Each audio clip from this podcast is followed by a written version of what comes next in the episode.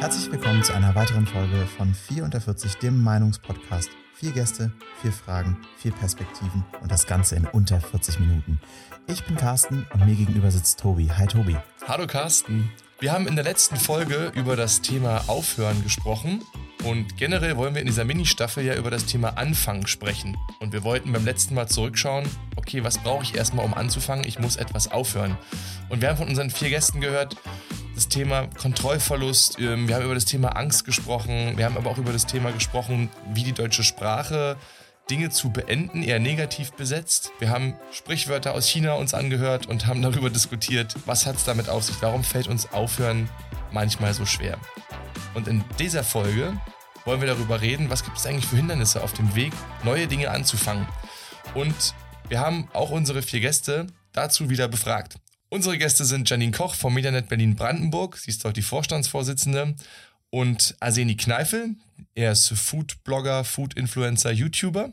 Und ich hatte zwei Interviews mit Anna-Nicole Heinrich. Sie ist Präses der Evangelischen Kirche Deutschland und Magdalena Pusch, Co-Founderin des Startups Framen.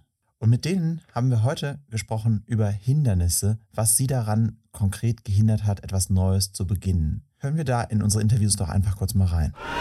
Ich habe nie eine Ausrede dafür, irgendwas Neues nicht anzufangen. Ich brauche eher Ausreden, um, um, nicht etwas Neues anzufangen. So wäre das bei mir. Die Aufregung, wenn man ein neues Projekt startet, ist, finde ich, extrem motivierend und treibend.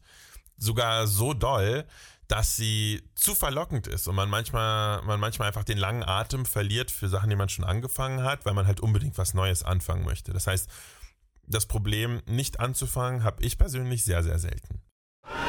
Dass ich prokrastiniere in Dingen, die ich besonders gut machen will oder muss, sozusagen. Konkret gesagt, wenn es darum geht, ein cooles Skript zu schreiben für ein Video bei mir oder zu recherchieren für ein cooles Skript, für ein Video bei mir. Das sind sozusagen Sachen, die sind so nah an dem Kern meiner Arbeit. Das, woran im Endeffekt auch die Qualität meines Contents gemessen wird und so, da prokrastiniere ich oft. Da setze ich mich oft nicht dran, weil ich denke so, oh nee, das muss richtig gut werden, das kann ich jetzt nicht machen, weil ich gerade so viel im Kopf habe oder sowas. Ja, und oft ist es da genauso wie bei allen anderen. Da muss man sich einfach mal hinsetzen und es einfach den Stein ins Rollen bringen. Voll oft, wenn man fünf bis zehn Minuten eine Sache gemacht hat, die man lange vor sich her prokrastiniert hat, dann floats auf einmal ganz gut. Man muss sich nur mal hinsetzen und wirklich diese ersten fünf Minuten erzwingen und der Rest kommt dann. um jetzt mal wieder so einen Glückskeksspruch auszupacken, es gibt eigentlich nur zwei Tage, an denen man es nicht machen kann, gestern und morgen. Natürlich will ich jetzt nicht, dass jeder jetzt rausgeht und sofort jetzt zu seinem Chef rennt und sagt, ich kündige. Aber, also das wäre natürlich auch eine Überdramatisierung. Aber irgendwo, glaube ich, ist die Suche nach dem richtigen Zeitpunkt auf jeden Fall überschätzt, weil er wird nicht kommen. Also irgendwie hat sich das in meiner Karriere alles sehr ergeben. Also so wie so, ein logischer, wie so eine logische Schrittabfolge.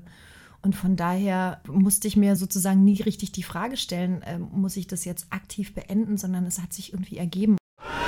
Ja, wenn man große Aufgaben vor sich hat, dann den Anfang zu finden, finde ich extrem schwierig. Ich komme wirklich selten in die Situation, dass ich was aufhören muss, um was anzufangen, weil ich immer gucke, dass ich halt nie an diese Belastungsgrenze komme, sondern den Freiraum habe und umgedreht, also ich würde es anders formulieren. Ich habe schon öfters gezögert oder ich habe danach darüber gehadert, dass ich was nicht angefangen habe. Weißt du, was ich meine? Mhm. Weil gerade weil ich mir den Freiraum bewahren will, mache ich natürlich auch viele Sachen einfach nicht. Und da aber es eher so ein reflektierendes Nachhadern, kein Bedauern. Glaube ich, eine meiner Hauptmechanismen. Ich glaube, es ist nicht so eine Ausrede, die man artikulieren kann. Aber immer noch mal eine Schleife zu haben mit, oh, da brauche ich noch mal Input von jemand anderen, da muss erst, muss ich erst noch mal mit dem geredet haben. Ah, da will ich noch einmal kurz XY fragen, bevor ich anfange, weil nicht, dass ich jetzt irgendwie ins Leere loslege. Das ist, glaube ich, immer eine sehr gute Ausrede. Oder, oder ein Mechanismus, den ich, den ich in vielen Situationen anwende.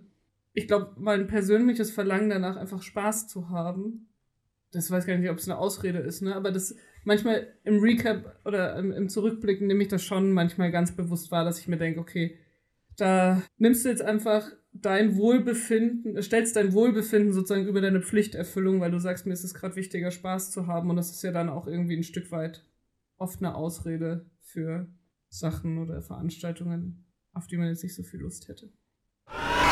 Interessant, wir haben vier Aussagen gehört, die ja gegensätzlicher gar nicht sein können. Zwei sagen, hey, anzufangen und Hindernisse damit zu haben, habe ich eigentlich gar nicht. Bisher war immer, das Leben war mein Flow. Und zwei haben schon gesagt, ja, ich habe damit Probleme und es gibt verschiedene Dinge. Ich habe so ein bisschen bei Anna Nicole rausgehört. Sie hat ja auch gesagt, dass das Thema Spaß, also es muss ihr Spaß machen, sonst hat sie da, sieht sie Hindernisse bei sich. Ja, jetzt sind wir am Ende, kann man sagen, Spaßgesellschaft. Wir wollen alle unsere Freiheit leben. Wir wollen alle weniger arbeiten. Aber in diesem Punkt Spaß steckt ja auch drinne, ich möchte mich ablenken und ich möchte das nicht sofort jetzt tun, was man ja auch damit verbinden kann mit dem Thema Prokrastinieren. Also in den Einzelinterviews kam dieses Thema Prokrastinieren ja auch vor, was ja bedeutet, ich schiebe so lange ein To-Do vor mir her, bis ich es dann ganz zum Schluss unbedingt jetzt machen muss und dann wird es auch erst zum spätesten Zeitpunkt umgesetzt, wo es aber auch wirklich dann umgesetzt werden muss, um es überhaupt noch zu schaffen. Hast du Erfahrung damit, Carsten? Nein, natürlich nicht, Tobi. Sowas mache ich nie. Doch, leider sehr, sehr viel tatsächlich, weil ich kenne das, was Magda gesagt hat. Dieses, die Aufgabe ist so riesig, dass ich gar nicht weiß, wo ich anfangen soll. Dass man dann erstmal einen Angriffspunkt irgendwie schafft, wo fange ich an? Ganz, ganz klein, mach's wie Beppo, der Straßenfeger aus Momo quasi. Wenn du eine lange Straße voller Blätter vor dir hast, mach einen Schritt nach dem anderen, einen Kehr nach dem anderen. Und das ist was, was ja, was, was ich mir immer wieder vor Augen halten muss, dass man es genau so machen muss, damit man nicht einfach zu sehr Dinge aufschiebt. Hast du dafür eine spezielle Technik? Weil ich glaube, ich kann dir auch spiegeln, neue Idee, toll, ich weiß, das sind irgendwie tausend Aufgaben, die zusammenhängen. Und ehrlicherweise machst du so die leichten Aufgaben irgendwie als erstes so. Und das sind aber nicht die inhaltlich starken Dinge, also was strategisch zu durchdenken, sich Zeit für ein Thema zu nehmen oder auch für ein Projekt, das braucht wirklich Zeit, aber keine Ahnung, jetzt irgendwie die URL zu kaufen für die Webseite ist irgendwie so ein easygoing Ding, was ich einfach schnell machen kann. Kann man schnell einen Haken dran machen, aber hilft eigentlich dem Projekt nicht weiter. Das stimmt. Ich habe neulich einen Vortrag über Gamification gehört und wie man quasi verspielte Elemente in Projekte reinbringt, auch fürs Team, so im beruflichen Kontext, dass das total wichtig ist. Und Zwischenziele sind auch total wichtig. Also, dass man hin zu Zwischenzielen kommt. Schritt für Schritt. Das ist, glaube ich, die einzige Strategie, die da sehr effizient hilft und die dazu führt, dass man auch jetzt sofort anfängt. Was ist denn unabhängig davon dein Top-Hindernis, warum du etwas nicht anfängst?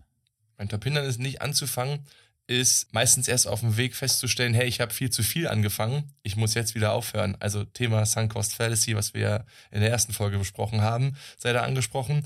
Aber auch die Aussage, die Arseni hier eben gesagt hat, nämlich dieses, ich muss eher nicht anfangen, als etwas anzufangen. Also mich auch ein bisschen eigentlich selber beschützen und das wirklich auch ehrlich zu reflektieren, weil einfach diese, du kennst es ja vielleicht auch, diese Begeisterung, wenn jemand vor dir steht, für eine Idee brennt und du sagst, ja, ich kann dich unterstützen, ich weiß, mit dem kann ich dich vernetzen oder das ist mein Know-how, was ich dazu auch irgendwie beitragen kann. Und am Ende guckst du aber dann in deinen eigenen Kalender rein oder siehst irgendwie, wie dein deine Zeit in den nächsten Tagen einfach dafür nicht verfügbar ist und musst dann auf dem Weg irgendwie feststellen, okay, wir müssen es entweder anders aufsetzen, wir müssen es anpassen oder wir müssen ehrlich sagen, wir machen vielleicht eine Pause oder wir brechen hier ab, war irgendwie eine coole Idee, aber wir kommen hier nicht mit voran. Also ich merke, da stehe ich mir eher selber im Weg, meine Zeit richtig einzuschätzen. Das ist so mein Hindernis, Dinge anzufangen. Nicht im ersten Moment, also komm auf mich zu, ich bin begeistert, wir gehen sofort los. Vielleicht nach ein, zwei Wochen sage ich so, hm, ich habe jetzt nochmal genau drüber nachgedacht das wird dann doch ein bisschen knapp. Ich oder das wird nicht ganz machbar werden. Nicht so, wie wir uns das beide vorgestellt haben. Und daher lass uns lieber hier aufhören. Okay, spannend. Du bist einer, der einfach losläuft, einfach Dinge ausprobiert. Ich würde noch einen anderen Aspekt reinbringen wollen. Ich glaube, das ist nämlich, du bist extrem intrinsisch motiviert. Du bist total Feuer und Flamme für etwas. Das ist ganz stark auch umfeldabhängig für ganz viele Menschen. Und das ist ein weiteres Hindernis, was, was, was ich so sehe. Das ist das Umfeld, in dem man ist. Wenn man die ganze Zeit Einwände hört von überall, man erzählt jemandem etwas und du bist jetzt jemand, der dann eben sagt, ja, lass das machen, lass loslaufen. Das hilft wahnsinnig beim Loslaufen. Und bei anderen kann es halt ein krasses Hindernis sein, wenn die einfach hören, ah, hast du dir da mal den Wettbewerb angeguckt? Das gibt's doch alles schon. Oder das lohnt sich doch bestimmt nicht ach, guck doch, du kannst doch eigentlich viel mehr Freizeit einfach so machen oder oder oder oder es gibt glaube ich tausend gute Gründe, um nicht anzufangen und das Umfeld, das falsche Umfeld als Hindernis wahrzunehmen, ist glaube ich erstmal ganz wichtig auch. Stimme ich dir zu? Und ich würde da sogar noch zu ergänzen, also zum einen diese Zweifel und alle Floskeln, die wir auch kennen zu neuen Ideen, die vielleicht auch uns erstmal entgegenschlagen, kennen wir, hast du eben angesprochen. Aber ein weiterer Punkt, den ich auch sehe, ist dieses, wenn wir intrinsisch motiviert sind und das ein Vorteil ist, um Hindernisse zu überwinden, dann kann ja auch ein extrinsischer Faktor sein, das Thema Abhängigkeit. Das, was ja auch Anna Nicole gesagt hat. Also wenn ich, wenn ein anderer erstmal noch mitentscheiden muss oder wenn der Prozess anders läuft, es muss noch so behördenhaft durch bestimmte Stufen durchlaufen, dann muss dieser Prozess ja eingehalten werden und der engt mich vielleicht so sehr ein, der Käfig ist so klein, dass da drin gar kein Platz ist für größere Möglichkeiten und das ist ein großes Hindernis, was einfach meine intrinsische Motivation künstlich klein hält. Zum Thema Hindernisse habe ich noch eine schöne Erinnerung. Es gab vor Jahren meine Bank, die hatte ähm, eine Werbung gemacht und die Überschrift war Lebe deine Träume. Und das war ein ganz schöner Werbespot, weil sie haben zuerst Kinder gefragt, hey, was sind denn deine Träume, die du hast? Und sagt ein Kind, ja, ich möchte Bürgermeister werden von Deutschland. Ein anderes Kind sagt, ja, weißt du, was mein wirklich richtiger Traum ist? Ich möchte mal fliegen selber. Dann haben sie Erwachsene gefragt, hey, was sind denn deine Träume? Oh, halbtags arbeiten, neues Sofa, Waschmaschine vielleicht ganz, mal gut essen. Und dann mal so die Frage, wann haben wir eigentlich verlernt, groß zu träumen und sind in diesem Kleinen geblieben? Das war so die Grundfrage. Und dann war die Auflösung, hey, wir haben auch die Erwachsenen gefragt, was sind deine Kindheitsträume? Die haben sich daran erinnert und so, ja Mensch, eigentlich, wann kann ich meinen Traum leben? Ich sollte nicht darauf warten, bis ich Rentner oder Rentnerin bin, sondern mir bewusst machen, meinen Traum nachzueifern und den auch umsetzen zu können und eigentlich dieses auf dem Weg des Erwachsenenwerdens nicht verlernen zu träumen. Es gibt dazu ein Buch und ich habe dazu einen Artikel gefunden, nämlich Der Alchemist. Und dieses Buch dreht sich auch unter anderem um das Thema Hindernisse. Das Buch ist geschrieben von Paolo Coelho und es wird in dem Buch werden vier Hindernisse beschrieben, die du überwinden musst, um dein eigenes Ding zu machen. Also vier Dinge, die uns davon abhalten, wirklich loszulegen. Und die vier Hindernisse erzähle ich dir einmal kurz. Das erste Hindernis habe ich eben schon angesprochen, das Thema Erwachsenwerden. Also mit dem Erwachsenwerden, dem Realisieren, in die Gesellschaft reinkommen und allen Druck, alle Zwänge, auch die da sind, mitleben zu müssen, werden unsere Träume kleiner. Und das Hindernis zwei ist, die Menschen, die wir lieben. Haben wir auch schon so ein bisschen angesprochen. Ich will nicht andere enttäuschen, falls das vielleicht doch nichts wird. So Thema Selbstzweifel ist da vielleicht auch mit drin, aber auch vielleicht andere zu verletzen. Da habe ich einfach Angst vor. Und das ist das Hindernis drei, nämlich die eigene Angst vor mir selber, aber die Angst auch davor zu versagen. Also wirklich nach außen hin dieses Thema zu scheitern, nicht das erfüllen zu können, was ich mir eigentlich vorgenommen habe, vielleicht schlecht dazustehen, belächelt zu werden in der Gesellschaft. Und das vierte Hindernis, was in dem Buch angesprochen wird, ist die Angst davor, diesen Traum am Ende sich selbst zu erfüllen und dann keinen Traum mehr zu haben, für den es sich zu leben lohnt. Das waren mal so vier Hindernisse, die gezeigt wurden. Und in dem Buch geht es ja eigentlich ganz simpel darum, dass ein Hirtenjunge, der seine Schafe verkauft, um seinen Lebenstraum zu verwirklichen und um einen Schatz zu finden. Das ist ja so die Grundaussage und er geht halt los und merkt, das sind meine Hindernisse, die ich auf diesem Weg habe. Wenn du die Hindernisse hörst, Carsten, was ist dann so dein größtes Hindernis von den vieren? Okay, das sind alles vier super spannende Hindernisse und ich glaube, ich kann zu allen vieren was sagen, aber tatsächlich am relevantesten für mich ist Hindernis Nummer zwei, die Menschen, die wir lieben, die nicht verletzen zu wollen.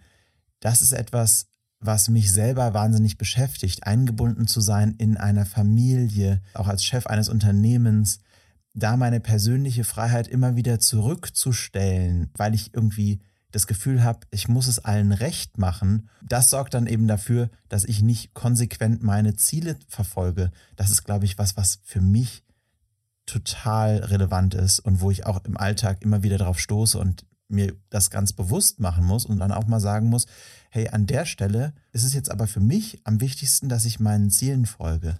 Carsten, du sagst, das Hindernis 2 ist so dein, aus diesen vier Hindernissen wäre das Top 1. Was ist ein Top 4 von diesen Hindernissen? Also wo würdest du sagen, da stimme ich am wenigsten zu, dass das ein Hindernis für mich selber ist? Das ist die Erfüllung meines Traums. Ich bin ziemlich gut darin, mir auch vorzustellen, wie es sich anfühlt, wenn sich mein Traum verwirklicht hat. Und es ist schön für mich zu merken, das ist nicht das Ende, diesen Traum erfüllt zu haben, sondern es ist eigentlich erst der Anfang von etwas Neuem. Und ich werde dann ganz viele weitere Träume haben, die sich dann daraus ergeben. Ich glaube, für viele ist es ein Problem zu wissen, okay, das ist dann, es löst sich alles in Luft auf und man lebt dann so vor sich hin. Dieses typische, ich habe im Lotto gewonnen und dann habe ich halt Geld. Punkt. Das als Ziel, das ist, ist halt kein, kein, kein cooles Ziel so. Aber wenn man einen Traum hat und dann von dem Traum weitere Träume sich erfüllen kann oder leben kann. Das ist etwas, wo ich Spaß dran habe, wo ich aber auch genügend Fantasie habe, glaube ich, mir das vorstellen zu können. Hast du Angst zu versagen auf dem Weg dahin? Hm. Also ich glaube, die Angst zu versagen, die steckt tief bei uns allen mit drin. Und die Frage ist, wie gehe ich damit um? Jetzt lebe ich auch so ein Stück weit mit dem Flow, also die Sorge zu versagen und so ganz große Scheitermomente waren bisher bei mir eher klein gewesen.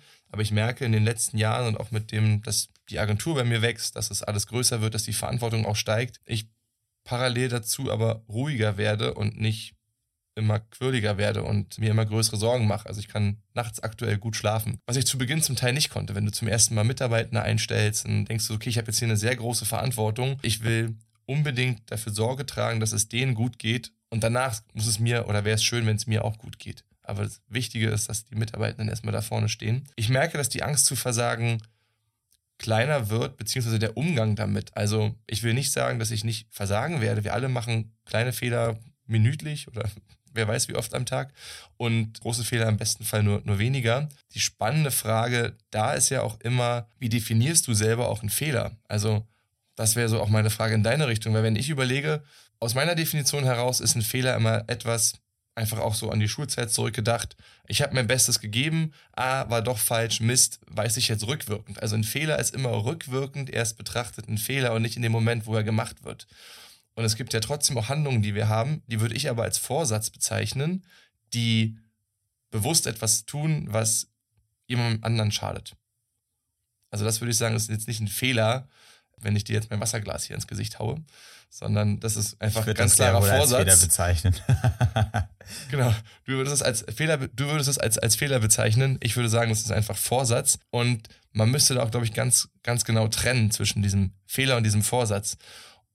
Und um nochmal einen Schritt zurückzugehen auf diese Frage, du meintest ja, dass die Erfüllung deines eigenen Traums das Hindernis ist, was dich am wenigsten tangiert. Ich glaube, wir müssen ehrlich auch zu uns sein, was ist denn ein Traum? Also ist ein Traum, ich möchte Salsa tanzen in Brasilien, dann fahre ich da einmal hin, hab Salsa getanzt, Traum erfüllt. Ab jetzt kann ich den Traum vielleicht wiederholen, nochmal hinfahren, aber er ist abgehakt. Oder ist der Traum halt, ich möchte die Arbeitswelt revolutionieren? Wie groß ist der Traum eine Vision, die eher unerreichbar ist? Oder ist es vielleicht eher etwas, was als Luxusgut oder als besonderer Ausflug, als was Besonderes gesehen wird, was ähm, einfach ein Stück weit erlebbar ist und danach auch fertig ist? Also auch wir könnten mal eine Folge machen über, über ein Thema, was ist mein Traum? Wie, wie kann ich meinen Traum leben? Wie komme ich dahin? Ich höre da bei dir raus, dass dein Traum halt nicht etwas ist, was einmal erlebbar ist, was man so singulär abschließen kann, sondern dass es schon eher was Großes ist, dass du selber dich mit dir auch beschäftigt hast, dir selber zugehört hast, also überlegt hast, was, wer bin ich, wo stehe ich, was sind meine Hindernisse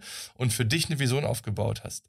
Und ich glaube, das lernst du im besten Fall im Laufe deines Lebens und du brauchst ein gutes Umfeld, was dich da unterstützt, dass du Mentorinnen und Mentoren hast, dir dabei helfen, diesen Traum und deine eigene Vision, also deinen eigenen Purpose auch zu finden, weil wenn du dich selber kennst, dann kannst du mit dir selber gut umgehen und ich glaube, auch dann kannst du nur mit anderen Menschen gut umgehen. Absolut. Ich sehe aber auch tatsächlich, dass man mehrere Träume braucht. Also man braucht kleine Träume, die man eher schnell auch erreichen kann. Es braucht große Träume und es braucht einen Mut zum Laufen in die richtige Richtung, um eben diese, sich auf diese Ziele hinzubewegen. Und in dem Zusammenhang braucht es auch eine Notwendigkeit, Fehler zu machen. Also eine Lust darauf, auch Fehler zu machen und das einfach als Teil des ganzen Prozesses wahrzunehmen. Dazu möchte ich erstmal kurz definieren nochmal, was ist ein Fehler? Hattest du eben gerade schon gesagt. Und unerwünschtes Ereignis ist ein Fehler, so wird das definiert.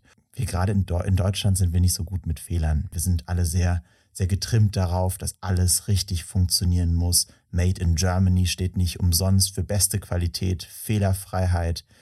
So sind wir alle gepolt. Ich habe vor ein paar Wochen gesprochen mit der Marketingchefin von Gorillas. Die kommt aus den Staaten und die meinte, Carsten, Deutschland ist wohl das einzige Land mit einem Wort für das Thema Fehlerkultur. Und das fand ich ganz spannend, weil das ist schon etwas, was jetzt immer präsenter auch bei uns wird. Welche Rolle spielen Fehler im Alltag? Wie gehen wir mit Fehlern um? Ich wurde schon mehr als einmal eingeladen zu einer Fuck-Up-Night. Und wenn man dann zu diesen Fuck-Up-Nights hingeht, dann merkt man, dass viele Menschen das Thema Fehler noch nicht richtig verstanden haben. Die feiern nämlich, Fehler gemacht zu haben. Dafür feiern sie sich gegenseitig. Das kann aber maximal nur ein Anfang sein, denn eigentlich, was daraus folgen muss aus der so-called Fehlerkultur, muss eine Lernkultur sein. Bei Fuck-Up-Nights sollte es um die Fehler gehen, ja, aber es sollte vor allem darum gehen, was habe ich daraus gelernt und was mache ich nächstes Mal besser. Weil das ist, glaube ich, das, was richtig, richtig wertvoll ist. Ich möchte drei wichtige Punkte nennen in Bezug auf Fehler. Das erste ist, es ist eine wichtige Voraussetzung fürs Lernen. Das heißt, Erfahrungen zu machen ist unglaublich wichtig und Erfahrungen mit Fehlern zu machen ist auch so wichtig. Psychologen haben herausgefunden, dass die Lernkurve am besten ist, wenn ich 85 Prozent richtig habe und 15 Prozent falsch. Ja, das ist ein, eine gesunde Balance zwischen Erfolg und Herausforderung. Und das, wenn man das jetzt mal auf unser Schulsystem münzt, ist ja etwas, was total spannend ist und eigentlich revolutionär, wenn man das jetzt mal so überträgt dahin, wie auch in der Schule mit Fehlern umgegangen wird. Der zweite Punkt, den ich nennen möchte, ist, der Versuch gehört dazu. Also den Versuch auch wahrzunehmen als Teil des Prozesses. Das ist super wichtig, dass man bewusst scheitert, dass man mehrere Dinge anfängt und guckt, was funktioniert, was funktioniert nicht. Also Try and Error ist ein Prinzip, was man im digitalen Marketing heutzutage ganz, ganz viel auch schon macht, in anderen Bereichen auch, aber was so im Alltag noch viel zu selten Eingang findet. Und das Dritte ist, Fehler zu machen braucht eine Risikobereitschaft. Ich möchte das jetzt als Start-Upper mal am Beispiel meiner Investoren nennen. Meine Investoren, die sind sich dessen bewusst, dass nur jedes zehnte Start-up irgendwie erfolgreich wird. Und so kalkulieren die. Und so sollten wir alle im Alltag auch kalkulieren, wenn wir etwas ausprobieren, dass es einen, eine bestimmte Ratio gibt, die nicht erfolgreich wird. Also viel Platz für Fehler einzuräumen, sorgt, glaube ich, dafür, dass wir als Gesellschaft innovativer werden. Carsten, du hast drei Lifehacks kurz gegeben, wie man mit Fehlern besser umgehen kann oder was auch die Wissenschaft gerade zum Thema Fehler sagt und wie wir mit Fehlervermeidung umgehen sollten. Ich habe ja das Gefühl, in Deutschland ist immer das Bestreben, ich möchte auf Nummer sicher gehen. Ich möchte Risiko vermeiden und wir haben aber jetzt auch ganz klar für uns schon herausgearbeitet, nein, Scheitern ist notwendig, wir müssen scheitern. Wie kriegen wir denn die Message nach draußen transportiert? Also ich habe für mich tatsächlich eine ganz clevere Strategie übernommen, die ich total sinnvoll finde, um mit Scheitern umgehen zu können, um das auch realistischer zu machen. So, ich stelle mir immer vor im Prozess schon, wie ist denn das Worst-Case-Szenario? Und bin ich bereit, wenn ich mir das dann so vorstelle, überlege ich, bin ich bereit, mit diesem Worst Case zu leben? Und meistens ist die Antwort darauf, ja, es ist gar nicht so schlimm zu scheitern. Dann ist es halt anders, aber es ist okay. Und dass jeder bei der Risikobereitschaft so weit ist zu sagen, okay, damit kann ich leben. Das ist, glaube ich, ein ganz, ganz wichtiger Punkt, um bewusst mehr Risiko einzugehen, um mehr Fehler zu machen. Und das zeigt ja auch, um mal auf unser Thema Hindernisse zurückzukommen, dass wir uns selbst weniger im Weg stehen sollten um mehr Lust zu haben, Neues zu beginnen. Ich habe dazu ein Zitat gefunden von Elon Musk und der hat ungefähr gesagt, Scheitern ist hier eine Option. Wenn Sie nicht scheitern, dann sind Sie nicht innovativ genug. Da musste ich schmunzeln, weil wenn wir uns mal auch ehrlich in die Augen schauen, Carsten, diesen Podcast vorzubereiten, diese erste Staffel aufzunehmen, wie oft wir an Punkte gekommen sind, wo wir überlegt haben, okay, machen wir es überhaupt? Hören wir hier vielleicht nochmal auf? Okay, wir müssen das Konzept nochmal umstellen Jetzt sind wir schon ganz weit gelaufen. Es muss immer anders gemacht werden. Wir haben selber gemerkt, bis zu dieser Folge hier, wie oft wir scheitern mussten. Und es war überhaupt keine Option für uns, darüber irgendwie zu diskutieren und uns irgendwie böse anzufahren, weil mal du oder mal ich gescheitert bist oder auch wir mal, wir beide miteinander zusammen. Wenn du da auch tiefer reinguckst, gibt es ja auch Studien. Ich weiß nicht, ob du das Projekt Aristoteles kennst von Google. Das wurde mhm. auch schon viel in den Medien zitiert. Da hat sich Google die Frage gestellt, was sind denn eigentlich die wichtigsten Eigenschaften für ein erfolgreiches Team? Also wir sind so groß, wir haben so viele verschiedene Teams. Warum sind manche erfolgreicher als andere? Und was sie rausgefunden haben, waren, die Teams, die am erfolgreichsten sind, sind nicht die, die die wenigsten Fehler machen, es sind sogar die, die die meisten Fehler machen. Aber, und jetzt kommt's, die psychologische Sicherheit in den Teams, die am erfolgreichsten waren, war am größten. Das heißt also, wenn psychologische Sicherheit ein Erfolgsfaktor dafür ist, zu scheitern und aus Scheitern Innovation entsteht und damit ich vorankomme, egal ob beruflich oder privat, muss es doch eine große Aufgabe für uns alle sein, Scheitern zu fördern, indem wir psychologische Sicherheit fördern. Egal ob auf der Arbeit oder auch im Privaten. Absolut. Ich würde sogar aus Fehlern eine gewisse Routine machen. Wir müssen eine Routine kriegen zum Thema Scheitern und Fehler machen.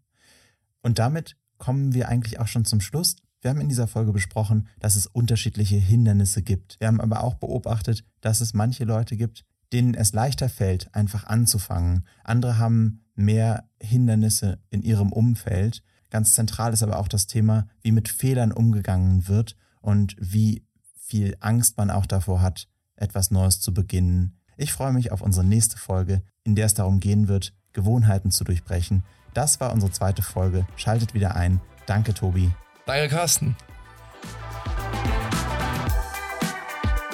4 unter 40, der Meinungspodcast, ist eine Produktion von I Like Visuals. Konzept und Moderation Tobias York und Carsten Kossertz.